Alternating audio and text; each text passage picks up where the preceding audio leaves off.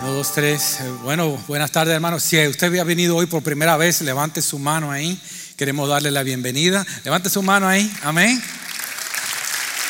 Gloria a Dios. Tenga la manito ahí arriba para que las hermanas pasen. Y, amén. Y están bienvenidos a la casa del Señor en el día de hoy. Eh, ¿Les parece, hermanos, si ah, continuamos hoy con la ayuda del Señor en la en la porción que sigue acerca de la palabra del Señor. Antes de empezar con la palabra, quiero dar un- unos breves anuncios. Y es que, bueno, mi clase de madurez a otro nivel empieza el miércoles. Ya la clase está cerrada porque tenemos 40 personas y es demasiado. Pero la vamos a repetir nuevamente si el Señor lo permite. Eh, también estaré empezando otra clase de discipulado am, para los nuevos creyentes.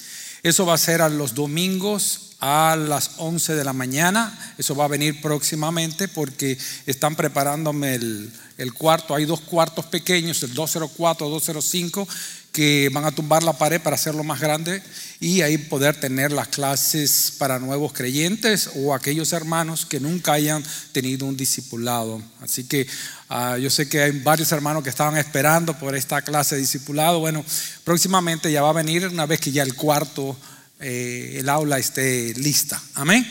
Así que los miércoles a las 6 y 30, eh, los hermanos que están en la clase de madurez a otro nivel. Ah, empezaremos con la ayuda del Señor. Próximamente vamos a tener la clase de discipulado. Y después voy a pedir a los hermanos que son maestros de grupos de crecimiento. Vamos a tener una reunión y pienso dar una serie de entrenamientos para ellos también. Así que son varias cositas que voy a empezar a hacer con la ayuda del Señor. Amén. ¿Estamos contentos en este día, hermanos? Amén. Bueno, eh, vamos, la semana eh, pasada nosotros comenzamos a, ver la vida de Abraham, no como un simple personaje eh, bíblico del Antiguo Testamento, eh, sino como el origen de nuestra descendencia espiritual. Y a través de esta serie hemos estado tratando de responder a las cuatro preguntas fundamentales que todos los sistemas están tratando de responder.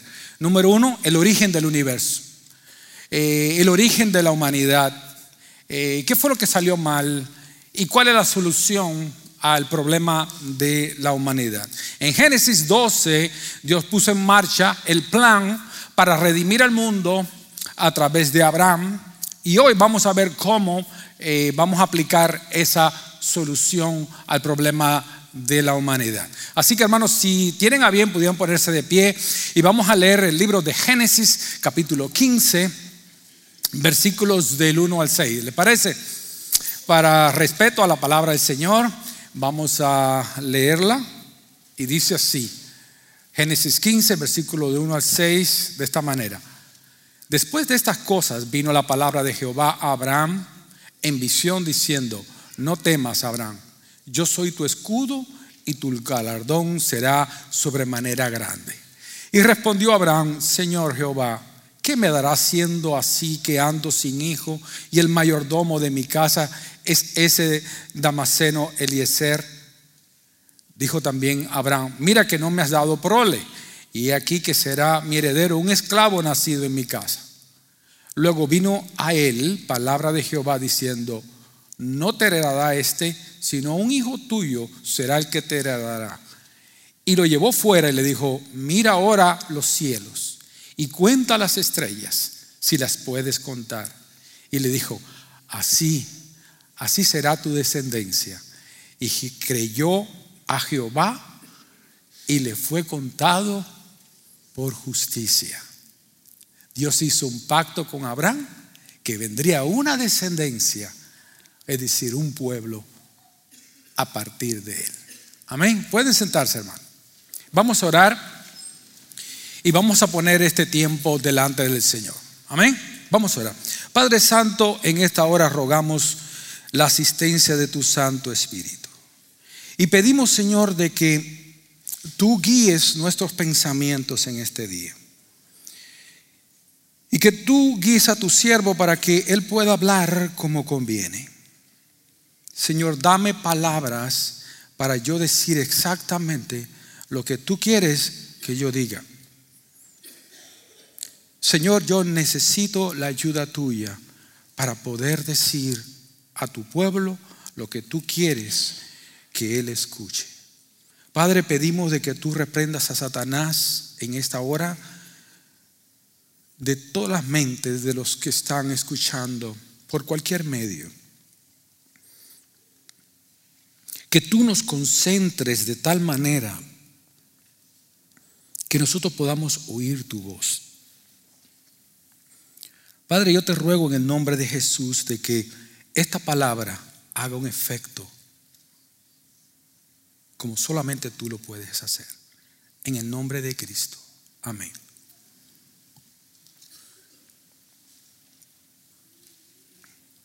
La salvación ni se gana ni se pierde, sino todo lo contrario.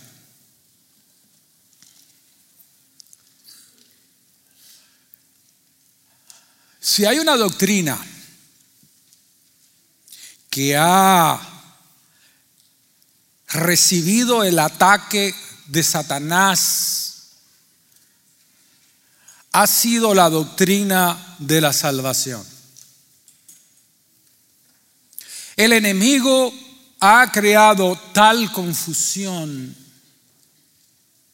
no solamente en la mente de los incrédulos, sino en la de algunos cristianos. Si Satanás puede causar confusión y error con relación a esta doctrina, entonces habría tenido éxito en mantener al ser humano en sus pecados, en juicio y en condenación. Hermanos, todas las religiones del mundo, todas, no estoy hablando de algunas, estoy hablando de todas las religiones del mundo, aparte del cristianismo bíblico, toda religión pagana, todo tipo de animismo primitivo está fundada en una sola premisa y es la salvación por medio de obras. Es decir, que usted se tiene que ganar la salvación. A veces me alarma cuando hay personas que admiran a los testigos de Jehová cuando están tocando puertas. Me admira que alguien admire algo así. Porque estas personas están tocando puertas porque creen que haciendo eso se están salvando. Cuando los mormones hacen algo parecido, en su mente ellos están ganándose la salvación. Hermano, en cualquier tipo de religión, cuando usted tiene los sacramentos en la iglesia católica, no son otra cosa que medios de salvación. Es decir, si usted hace esto, esto, esto y esto y esto, y al final, antes de morirse, viene el cura y ora por usted y le da los santos óleos, entonces usted va a ser salvo. ¿Se ha dado cuenta, hermano, cómo Satanás ha tergiversado la doctrina de la salvación? Porque si usted cree en eso, va a ir directamente al infierno. Si usted cree en alguna de las cosas que yo acabo de decir, usted va directamente al infierno. Ahora, ¿por qué razón? Porque la salvación, desde el punto de vista no de la tradición de ninguna iglesia, sino de la palabra de Dios, no es por obras, sino es por medio de la fe. Ahora, ciertamente Génesis capítulo 15 habla de que Abraham no fue salvo por medio de las obras, sino por medio de la fe. Y ese es el punto que Pablo quiere desarrollar en Romanos capítulo 4. Si usted tiene su Biblia ahí, busque Romanos capítulo 4 y vea cómo Pablo desarrolla su argumento. Es decir, ¿Cómo es que Pablo explica? Porque si hay alguna persona que está en algún tipo de religión o cree algo de lo que yo acabo de decirle anteriormente referente a las sectas falsas o las religiones paganas, ¿cómo una persona puede convencerse de que realmente la salvación es por fe y no por obras? Bueno, Pablo defiende esta tesis o este argumento de la siguiente manera. Ve el versículo 1 y 2.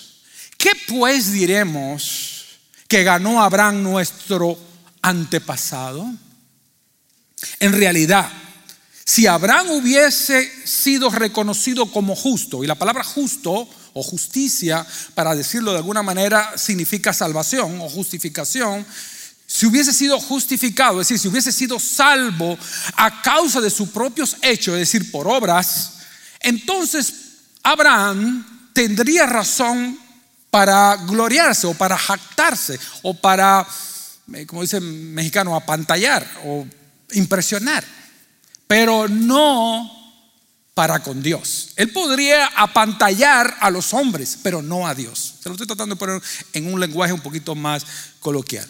Ahora, notemos aquí, porque esto es un pasaje precioso, notemos aquí que Pablo quiere demostrar que es imposible. Es imposible, escuche bien esta palabra, imposible que alguien pueda ser salvo por obras. Entonces, él hace una pregunta hasta cierto punto retórica. ¿Qué pues diremos que halló Abraham nuestro padre según la carne, es decir, según sus propias obras? Ahora, la pregunta aquí es, ¿por qué Pablo cuando quiere defender este argumento de salvación por fe y no por obras, acude a la persona de Abraham? ¿Por qué razón?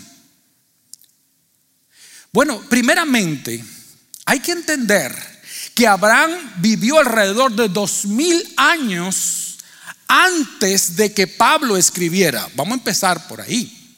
Vamos a empezar por ahí.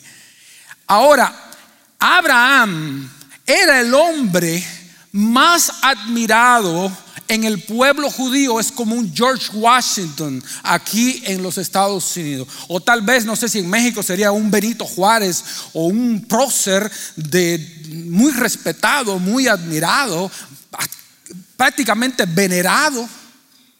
Él toma el nombre o la persona de Abraham para explicar por qué una persona no puede ser salvo eh, por medio de obras. Hermano, Abraham fue tan admirado que incluso libros apócrifos, eh, esa palabrita apócrifo quiere decir no inspirados, porque aparte de los libros de la Biblia, habían otros libros que circulaban en aquella época que no son inspirados por Dios y que algunos de ellos están en la Biblia católica.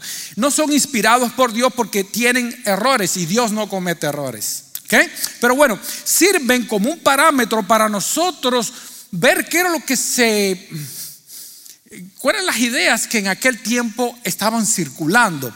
Y fíjese que en el libro de Eclesiástico eh, se dice que Abraham fue hecho justo ante Dios a causa de su obediencia. Para empezar por ahí. El libro de la oración de Manasés afirmaba que Abraham, oiga esto, que Abraham no tenía pecado. Oiga, hasta qué punto era que ellos prácticamente divinizaban a Abraham.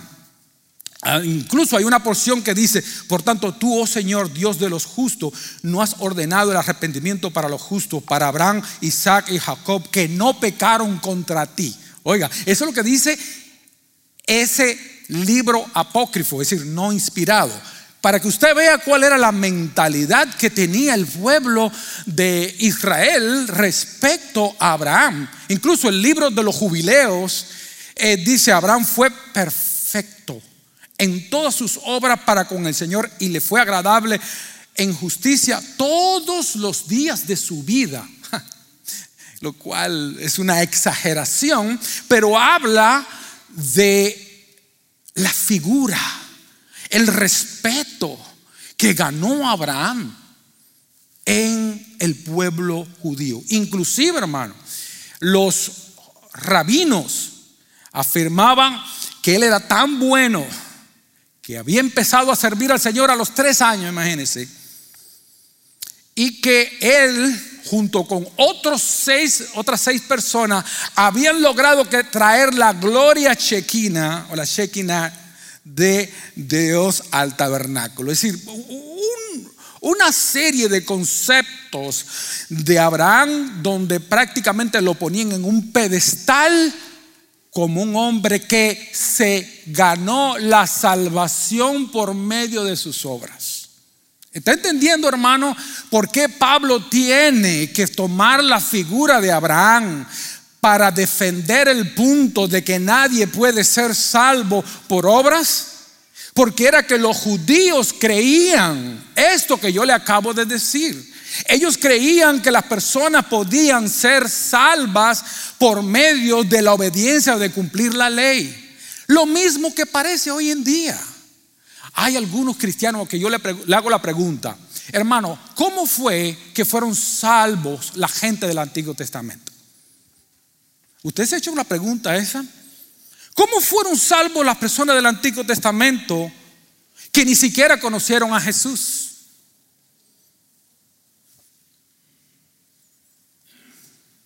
Se ha hecho la pregunta eso. Y varios hermanos me dicen, no, porque cumpliendo la ley. La ley ¿De veras, hermano? Usted me está diciendo a mí, refine, refine su respuesta. Usted me está diciendo a mí que la gente del Antiguo Testamento se salvaron por guardar la ley. ¿De veras? Entonces usted me está diciendo que la gente del Antiguo Testamento se salvaron por obras. ¿De veras?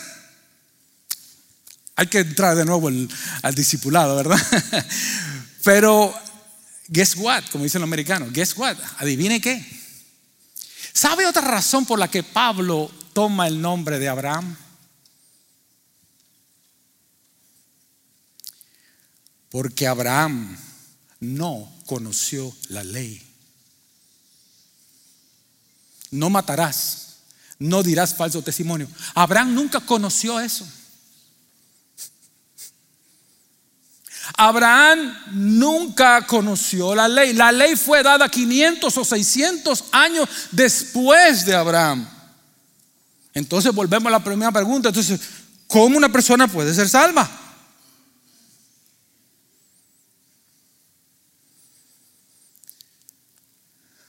Y cuando Pablo está haciendo este argumento, él usa lo que se llama en literatura un silogismo hipotético. Un silogismo, esas palabritas son medio domingueras, ¿no? Silogismo es una forma de hablar en la cual usted hace dos afirmaciones. Lo que le llama una premisa mayor y una premisa menor. Es decir, usted dice dos ideas y después que da dos ideas, da una conclusión. Eso fue lo que hace Pablo aquí. Pablo como un intelectual, un hombre sumamente preparado, él usa un silogismo y dice, si Abraham fuera justificado por las obras, esa es la primera afirmación. Si Abraham fuera justificado por las obras, y es hipotético porque no es cierto, ¿ok? Si Abraham fuera justificado por las obras, es decir, si Abraham hubiese sido salvo por obras, ahora viene la premisa menor, la segunda afirmación, tendría él razón para presumir o para gloriarse. Y después viene la conclusión, aunque no, ¿qué? Delante de Dios. ¿Se dan cuenta? Dos afirmaciones y después una conclusión. Es decir, si esto fuese verdad, cosa que no lo es, entonces él podría que justificarse. Ahora, ¿por qué Abraham no podía presumir de ser salvo por obras? ¿Por qué razón? Bueno, hermanos, Romanos 3 lo dice. No hay justo ni aún uno no hay quien entienda, no hay quien busque a Dios. Solo por poner un ejemplo, ¿usted cree que Abraham no era pecador? ¿Y qué acerca de las dos veces que, que mintió, de, que dijo que Sara era su hermana? ¿De veras?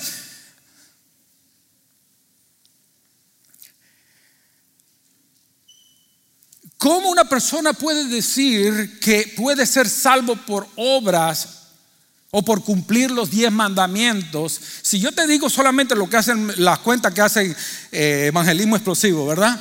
Si solamente pecaras dos veces al día, dos veces, solamente dos, al año, ¿cuántos serían? ¿Cuántos pecados serían al año? 365 por dos, ¿cuánto te da? 700, ¿cuánto? 30. Y si solamente tienes 40 años, yo lo voy a poner poquito, poquitos años, 40 años, ¿usted sabe cuántos pecados usted habría cometido en 40 años suponiendo que solamente pecara dos veces? Vamos a poner dos malos pensamientos al día y eso es todo, siendo pero muy generoso. Usted en 40 años hubiese cometido no menos de 29.200 pecados. Y dice la Biblia que por un pecado usted ya es condenado a pena de muerte delante de la justicia de Dios. En pocas palabras, en 40 años, si solamente pecásemos dos veces al día, nosotros tendríamos 29.200 sentencias de muerte. Poca palabra, este método de tiro en la en la cárcel y a botar la llave. Jamás saldría uno de ahí. ¿Se está dando cuenta usted del disparate tan grande que es decir que yo voy a ser salvo por obras? ¿Es verdad que tú nunca has mentido? ¿Y que cuando le dijiste fue lindo que, ibas que ya ibas en camino y apenas te estabas peinando allí? Eso es una mentira. ¿Me, me explico? ¿Cómo yo puedo decir que yo puedo ser salvo, que yo soy una buena persona, que yo no le hago mal a nadie, que yo soy buen esposo, que yo soy buen... ¿De veras? ¿Usted me está diciendo eso de, de verdad? Hermano, ¿qué si empezamos por los diez mandamientos? No tendrás dioses ajenos delante de mí. No tienes ídolos en tu vida. Nunca has codiciado a la mujer de tu prójimo o la moto del, del, compañero tuyo. Nunca has codiciado nada. Nunca has dicho una mentira. ¿De veras? No hay justo ni aún uno. No hay nadie. Y la pregunta aquí es, ¿fue que Abraham buscó a Dios o fue Dios el que buscó a Abraham?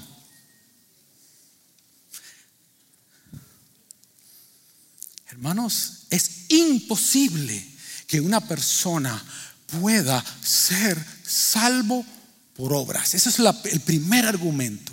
Pero lo lindo y lo jugoso viene a continuación.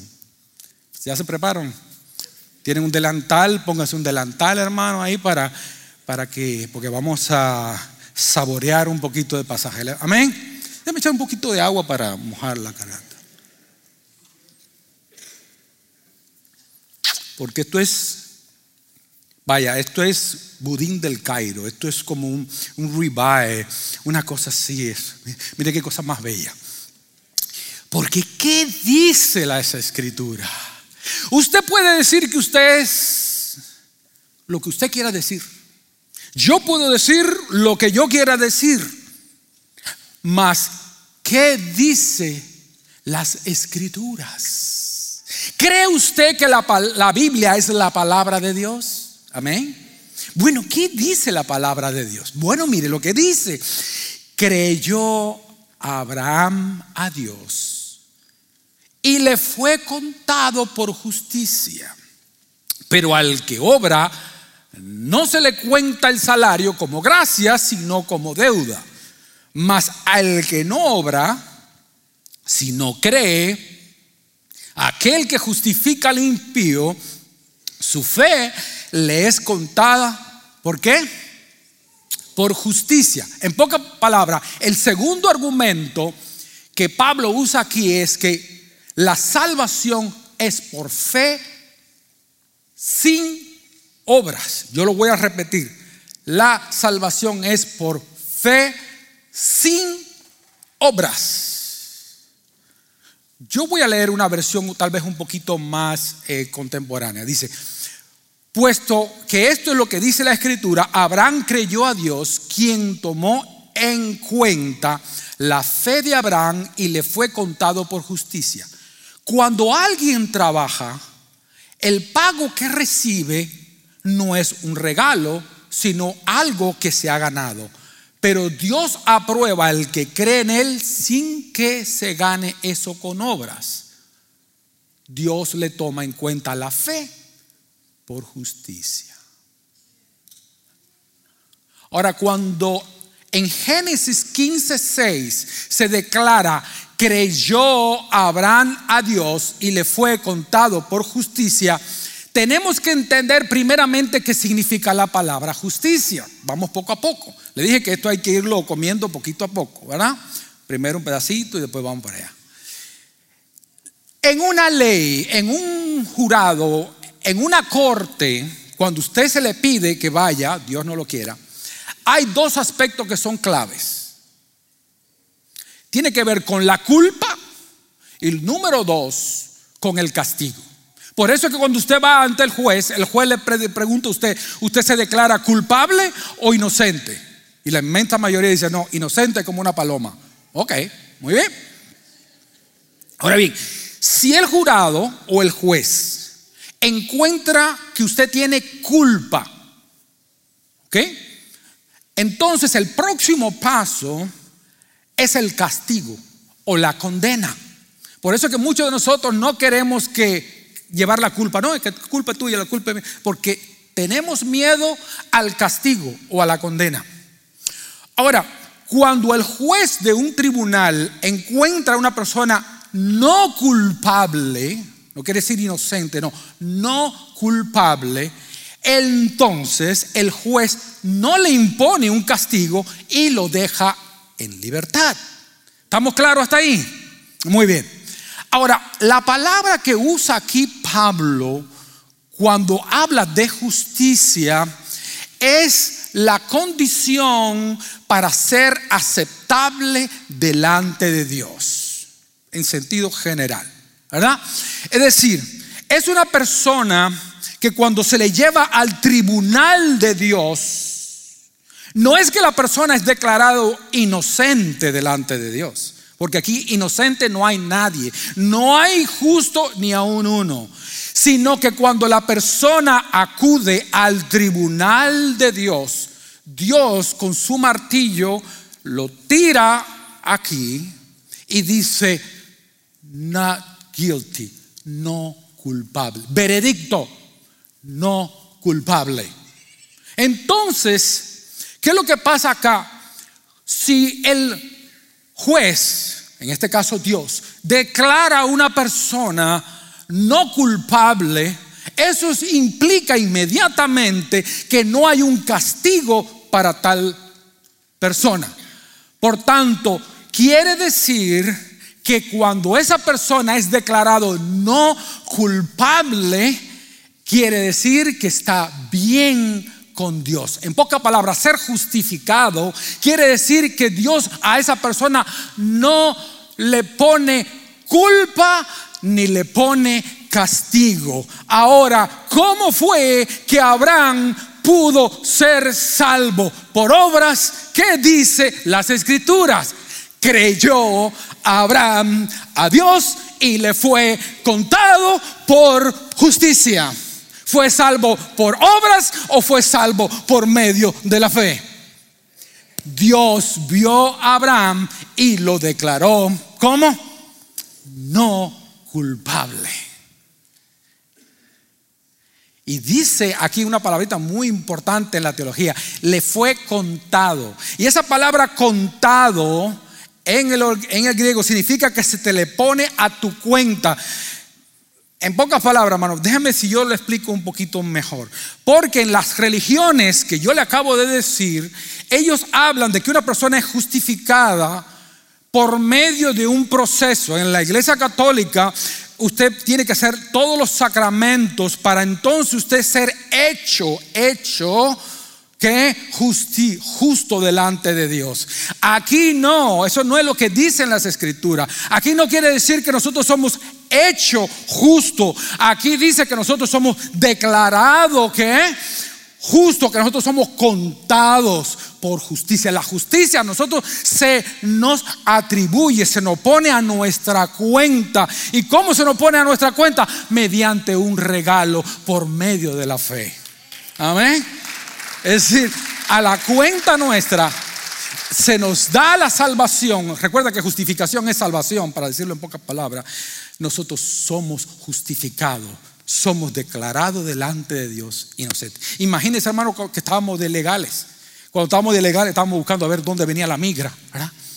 Pero una vez que usted tiene su pasaporte americano, usted pasa por ahí por Falfurre, le dice, American citizen, yes. American citizen. What's the matter with you? ¿Ah? ¿Ah? Y uno lo dice hasta con orgullo, porque ya no ando fuera de la ley.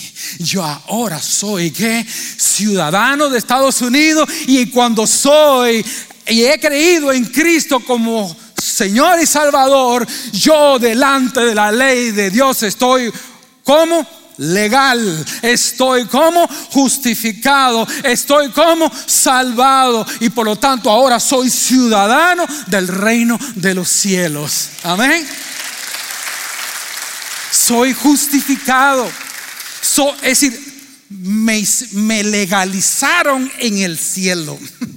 Estoy legal delante de Dios, delante de su ley. Estoy legal. Yo sé, hermano, que es un touchy subject, yo sé que es un poquito, ¿verdad? Imagine, y Pablo hace un argumento acá. Y, vamos a poner, el, voy a ponerle el argumento de Pablo, pero se lo voy a poner como en palabras eh, un poquito más entendible. ¿Le parece? Vamos a suponer que usted tiene un patrón muy bueno. Usted está trabajando para un patrón muy bueno. Y cuando usted va a su trabajo y usted realiza una labor, su patrón tiene una deuda con usted. Y por eso tiene que pagarle. Pocas palabras, si yo trabajo para un patrón, ese patrón tiene una deuda conmigo.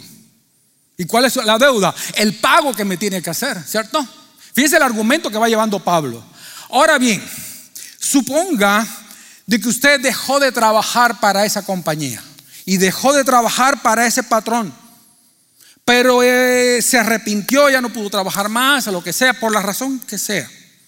Pero usted sabe que ese patrón es muy bueno y está en aprieto económico. Y usted le dice, patrón, mire que estoy por acá, y, mm, la chiva se, perdió, el, esto, lo otro, y le, bueno, le pone una situación difícil. Y después, por el correo, le llega un cheque de 25 mil dólares a su nombre. Usted no trabajó por esos 25 mil dólares. Él se lo regaló. ¿Entiende lo que está queriendo decir Pablo acá? Así el buen patrón aquí es Dios. Si usted pone su confianza en que de tal manera amó Dios al mundo, que mandó a su Hijo unigénito para pagar por tus deudas, es decir, tus pecados, para que usted no se pierda, sino que tenga vida eterna. Entonces usted recibirá la vida eterna, no porque usted trabajó por esa vida eterna, sino porque el buen patrón se la regaló. Así es la salvación. Amén. Así es. Y eso es lo que está queriendo decir Pablo. Si tú me dices a mí que la salvación es por obra, entonces tú me estás queriendo decir que tú estás trabajando algo para Dios y entonces Dios está como en deuda contigo. Dice, ay, mira, ay, mira que como trabajó tanto, entonces estoy en deuda con Déjame darle la salvación. ¿De veras? ¿De veras? No le dije a usted, hermano, que si, tiene, vive 40 años y solamente tiene dos pecados, tiene 29 mil sentencias de muerte. ¿Puedo yo delante de Dios decirle, tú me debes? ¿De veras? Si yo lo que estoy es en deuda con Él, porque yo he violado su ley. Yo he hecho lo que me ha dado la reverend consultiva, era, ¿usted sabe qué? Y he sido desobediente toda mi vida. ¿De veras que yo, Dios tiene una deuda conmigo? ¿O soy yo el que tiene una deuda para con Dios? ¿De veras? Entonces, ¿cómo pudo ser salvo Abraham? Creyó Abraham a Dios y le fue contado por justicia. Abraham no conoció la ley. Abraham no conoció ni siquiera la gracia en el sentido que están en, estos tiempos acá.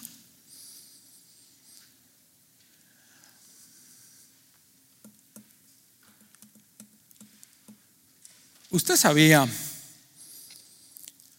que Abraham tuvo un encuentro con Jesús? ¿No lo sabía? Yo quiero que ustedes busquen ahí, hermano, el libro de Juan.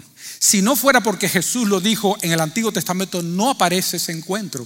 Busque Juan capítulo 8, versos 56 al 59.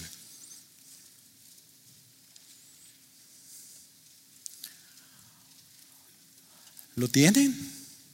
Juan 8, 56 al 59. Abraham Oiga lo que está diciendo Jesús. Abraham, su padre, se gozó de que habría de ver mi día, el día en que yo iba a venir. Y dice, y lo vio. ¿Quieren que volvamos a repetir esas tres palabritas? Y lo vio y se gozó. Entonces le dijeron los judíos, aún no tienes 50 años y ya has visto a Abraham. Jesús le dijo, de cierto, de cierto os digo, antes que Abraham fuese, yo soy, yo soy. Amén, el yo soy. Tomaron entonces piedra para arrojársela, pero Jesús se escondió y salió en medio del templo y atravesando en medio de ellos, que eso me parece a mí un milagro, se fue. Hay algo aquí que es muy importante. Yo no sé si usted sabía que Abraham y Jesús tuvieron un encuentro personal. Dice Jesús acá que Abraham vio el día en que iba a venir Jesucristo. Abraham supo de que un día Jesucristo iba a venir.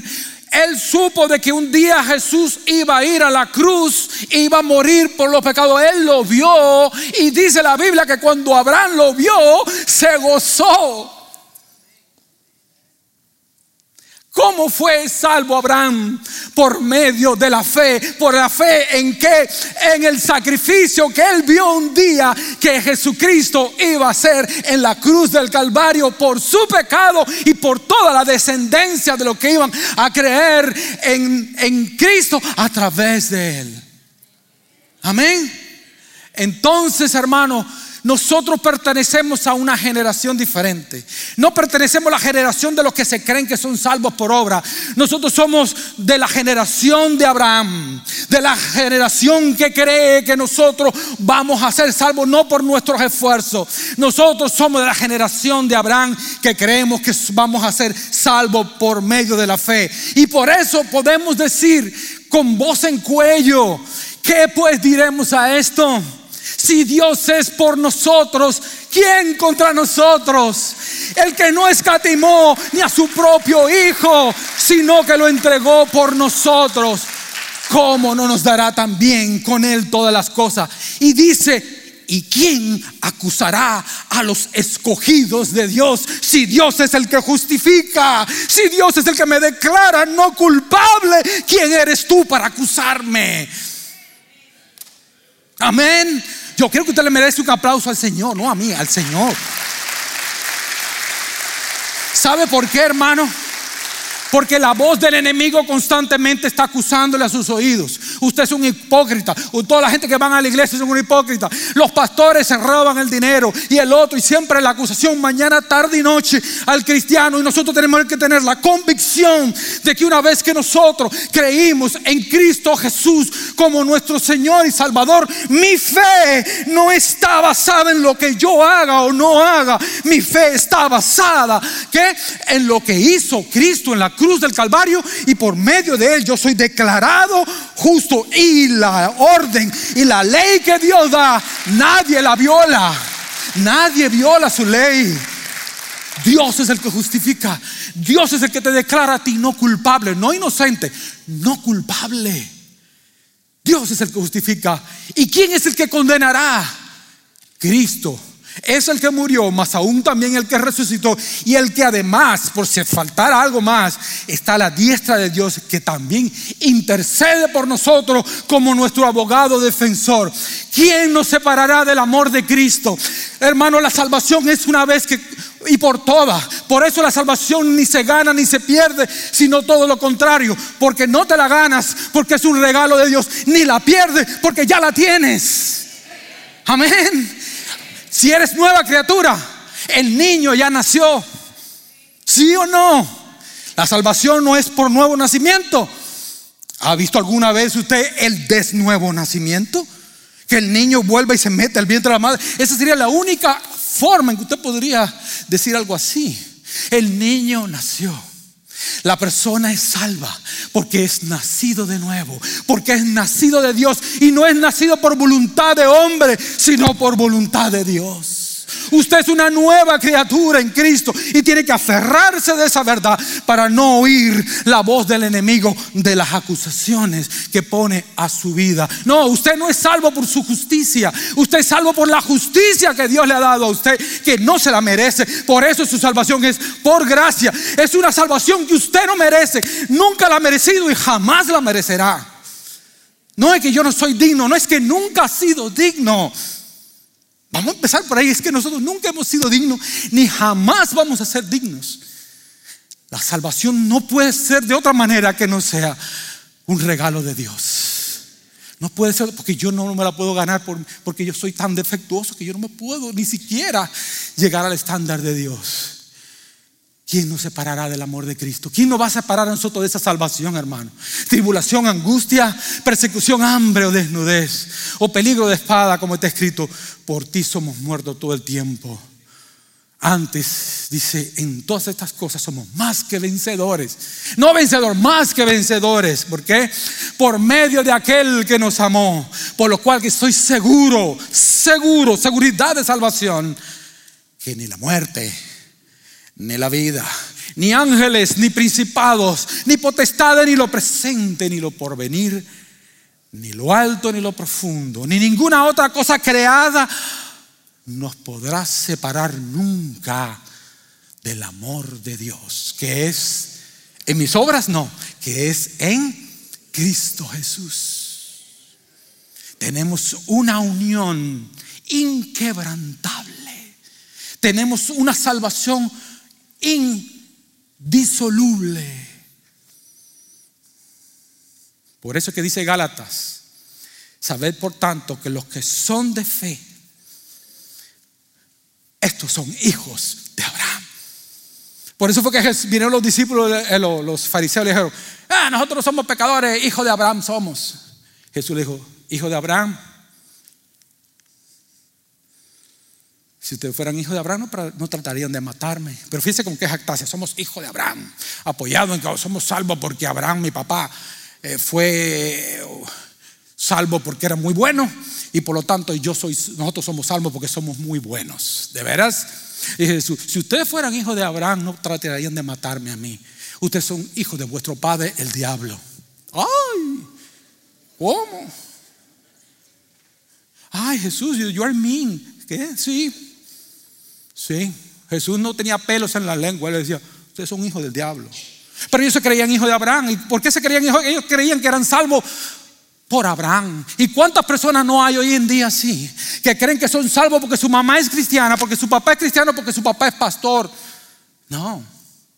Usted tiene que tener un encuentro personal con Cristo, igual que Abraham tuvo un encuentro personal con Cristo y todos nosotros hemos tenido un encuentro personal con Cristo. Y usted va a ser salvo porque usted confía que la obra que hizo Cristo en la cruz es suficiente. Por eso aceptar a Cristo como Salvador y como único y suficiente Salvador. No es Cristo más las obras, no es Cristo más las vírgenes, no es Cristo más los santos, no es Cristo más las buenas obras, es Cristo, punto. Nada más. Salvación sin obras. Sin obras. Ahora usted me puede decir, no, pero que la fe eh, también involucra algo, sí, sí, cuando una persona tiene fe, pues se ve, no, pero las obras no son un medio, escuche esta palabra, un medio de salvación. Es un resultado de la salvación, no es un medio de salvación. Es decir, no es algo en lo que yo me apoyo para ser salvo, es un resultado. Amén. Por lo tanto, por eso que termina ya David el argumento acá. Dice en el verso 6, con esto vamos a terminar. Dice, como también habla David. ¿De qué? Y David, Pablo cita esta porción para decirle a los judíos que conocían no solamente a Abraham, conocían también a David. Y mire cómo lo trata de convencer, ¿no? De la salvación por fe solamente. Que primeramente saca el personaje de Abraham y ahora le saca a David. Dos de los grandes. Como también David habla de la bienaventuranza. Es decir, la salvación por fe él está queriendo decir acá, la salvación por fe sin obras es la mayor bendición que una persona puede experimentar en esta vida. Y mira lo que dice.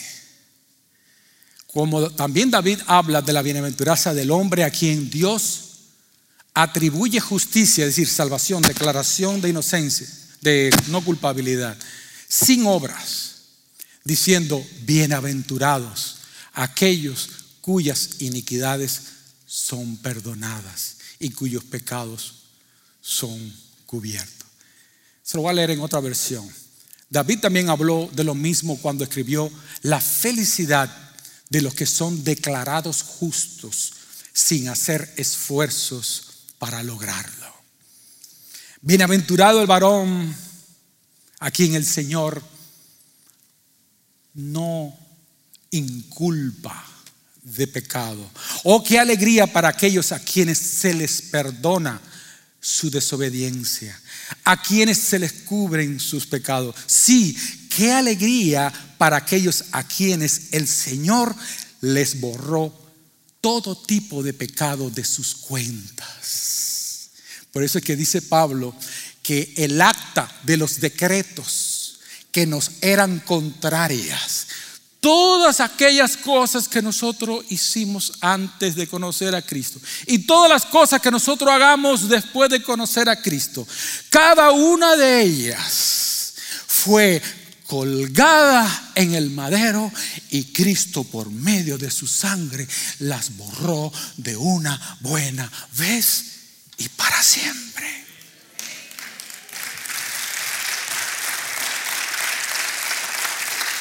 La gloria para el Señor. Qué dicha poder acostarse sin culpa, sin cargos de conciencia delante de Dios. El himno aquel que decía, aleluya, estoy bien con mi Dios. Nada que esconder, nada que ostentar, estoy bien con Dios. Eso es justificación, estar bien. Que usted sabe que si muere, usted va a ir a la presencia misma del Señor. No hay dicha más grande que saber que ya yo no tengo que hacer nada, que ya Cristo lo hizo en la cruz para salvación. Aclaro, para salvación. No tengo que hacer nada para salvación. Ya Él lo hizo. Hermanos, yo viví por algunos años en Canadá y siempre acostumbraba a llevar a algunos hermanos a la catarata del Niágara. Y si nunca ha ido, le aconsejo, es un bonito espectáculo. Y si usted se para en las cataratas del Niágara y va un poquito hacia la orilla y mira hacia abajo, más vale que tenga alguien que lo aguante por la parte de atrás porque realmente es intimidante. Bueno, en el año 1800, y no me acuerdo el otro año, pero fue año 1800, hubo un señor, ¿qué cosa es esto? El diablo que está metido aquí. Hubo un hombre, un malabarista, que agarró un cable, y usted sabe que la catarata del Niágara divide en Estados Unidos y Canadá. Entonces de una punta agarró un cable de Canadá y otro cable lo puso en Estados Unidos y dijo, yo voy a pasar de un lugar al otro. De hecho, cuando usted va a las cataratas, me imagino que a lo mejor ha ido ya, eh, hay un, como especie de un, sí, como especie de una foto o algo así de Charles Blondin, se llamó el señor, un francés, que él dijo que iba a pasar de un lugar al otro. Y a lo mejor usted ya ha oído la historia, es una historia muy usada, pero la quiero usar para aquellos que tal vez no conocen de Cristo. Y dice que él agarró y cruzó de un lugar al otro y la gente se acumuló. Dicen que eran como cerca de 5 mil personas de un lugar, tanto de Canadá como de Estados Unidos, a ver aquel espectáculo. Y cuando cruzó al otro lado de, Canadá, eh, la gente estaba vociferando y, él le preguntaba, ¿ustedes creen que yo puedo pasar para Estados Unidos por el cable? La gente decía, sí, sí, tú puedes, oh, muy bien. Pasó para el otro lado y le preguntó a la multitud que estaba de la otra, de lado, ¿ustedes creen que yo puedo pasar al otro lado? Sí, sí, sí. Entonces le dijo a uno, si ustedes creen que yo puedo pasar, súbete aquí. ¿Tú crees que yo te puedo pasar al otro lado? Y se hizo un silencio. Es casi como cuando usted habla de diezmo en la iglesia. Nadie habló, nadie aplaudió. ¿Ustedes creen que yo puedo pasar? Sí. Súbete. Pero tú crees que yo te puedo pasar? Sí, sí, sí, súbete. Y pasó al otro lado, nadie se subió. Agarró una carretilla, hermano, y se pasó, pasó con una carretilla. Después agarró una bicicleta para el otro lado. Y le preguntaba, ¿ustedes creen que yo puedo pasar? Sí. Le volví a hacer la pregunta. Súbanse. Mm, mm. Pero había uno que tal vez estaba un poquito más loco que él, que era el, que el ayudante. Que el ayuda, incluso si ustedes van al internet y ven y ponen Charles Blondin y ven al ayudante cargado detrás de él, sí se atrevió. Y este trapecista lo pasó de un lado al otro, pero fue el único que tuvo el valor de subirse sobre los hombros de Charles Blondin y pasar el Niágara en bicicleta.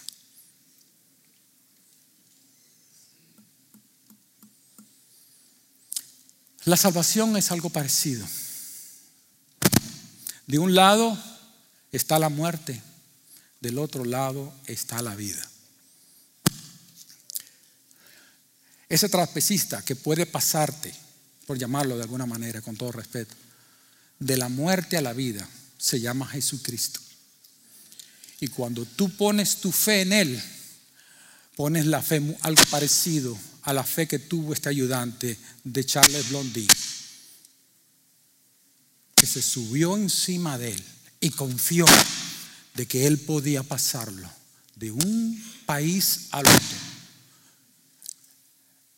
La salvación es parecida. ¿Crees tú de todo tu corazón que Cristo Jesús te puede pasar de la muerte a la vida? Vamos a orar. Padre Santo, yo te pido en esta hora de que si hay alguna persona en este lugar que no te conoce, que hoy pueda ser el día de su salvación. Todo el mundo con los ojos cerrados, hay alguien aquí que quiere confiar solamente en Jesucristo como su único Salvador, sin obras. Levanta tu mano ahí. ¿Hay alguien así en este día? ¿Hay alguien así que quiera hoy creer en Jesucristo como su único y suficiente Salvador y entregarse a Él? Levanta su mano ahí. No te vamos a, no te vamos a eh, avergonzar. alguien así en este día. Si tú estás ahí y quieres entregarte a Cristo, quieres confiar en Él, ora conmigo de esta manera. Dile, Señor Jesús, yo creo de que yo voy a ser salvo solamente por medio de lo que tú hiciste en la cruz. Yo te pido, Señor, de que tú me perdones, que tú me salves y que tú me hagas una nueva criatura. Dile, yo hoy me entrego a ti, Señor. Por lo tanto, entrego mi corazón a ti. En el nombre de Jesús. Amén. ¿Hay alguien en esta mañana, hermano, que necesita que oremos por él? ¿Alguna persona que necesita oración? Levanta su mano ahí si usted quiere que oremos por usted. ¿Alguien así que quiera que oremos? Señor le bendiga. ¿Alguien más necesita oración? Amén. Señor le bendiga. Tal vez no para salvación, pero a lo mejor está pasando por alguna situación en su vida difícil. ¿Hay alguien más, hermano, que necesite? Tal vez allá arriba. ¿Hay alguien? Amén. Que Señor le bendiga. Uh, Ustedes quisieran pasar aquí rapidito, rapidito, pasar aquí al frente para orar por usted y los hermanos pueden ayudarme. Vamos solamente a orar. Hermanos, se pueden poner de pie y vamos a orar por estos hermanos que van a pasar aquí al frente, porque ellos, han pedido oración y vamos a orar por ellos. ¿Les parece? Después de esto ya vamos a ser despedidos. Hermano, alguien más necesita oración dice, pastor, yo quiero que usted ore por mí. No me tiene que decir por qué. El Señor sabe qué cosa es. Amén. Vamos a orar. Hermano, si usted está ahí, levante su mano aquí al altar y ore junto conmigo, porque ellos están pasando aquí, necesitan fuerzas. Ellos necesitan que el Señor se haga presente en su vida de una manera especial. Hermano, por favor, vamos a orar. ¿Le parece? Padre Santo, mira a estos hermanos y estas hermanas que están pasando aquí al frente. Señor, yo te pido por cada situación que ellos están viviendo ahora mismo. Señor, mira que solamente tú conoces lo que ellos están sufriendo. Señor, solamente tú puedes hacer una diferencia. Yo te ruego, Señor, de que tú, por medio de tu gracia, derrames tu Espíritu Santo eh, y atienda, Señor, eso que ellos están sufriendo. A lo mejor cosas por las cuales están llorando. Yo te ruego, Señor, de que tú te hagas presente, Señor, en cada una de esas situaciones. Bendice a cada familia. Bendice a cada hermano, a cada esposo, a cada hijo, a cada persona que ha llegado hoy aquí, a lo mejor cargado, cargado con situaciones muy difíciles en su vida, Señor. Señor, por favor, te rogamos en el nombre de Cristo, de que tú te hagas presente en una manera especial. Gracias, Padre, por ser tan bueno. Tú eres ese patrón bueno que nos perdonas. Tú eres el que tiene misericordia de nosotros. Tú eres, Señor, el que hace las cosas imposibles posibles. Y las cosas que son muy difíciles, tú las haces una realidad. Yo te pido en el nombre de Jesús de que tú te hagas presente en cada familia, en cada madre que está aquí, en cada padre, en cada jefe de familia, en cada muchacho, cada joven que está aquí en esta mañana, en esta tarde, que ha venido cargado que Él pueda sentir, que ellos puedan sentir la paz tuya. La paz tuya, Señor, por favor, te rogamos de que tú te hagas presente, porque tú eres bueno, tú eres bueno, tú eres bueno. Gracias, Padre. Gracias, Señor. Gracias. Gracias. Gracias, Señor. Hermanos, que el Señor le bendiga. Que el Señor pueda resplandecer su rostro sobre cada uno de ustedes, sobre su familia, sobre sus hijos, sobre su trabajo y que Dios vaya con ustedes en el nombre de Jesucristo. Amén. Un abrazo a todos.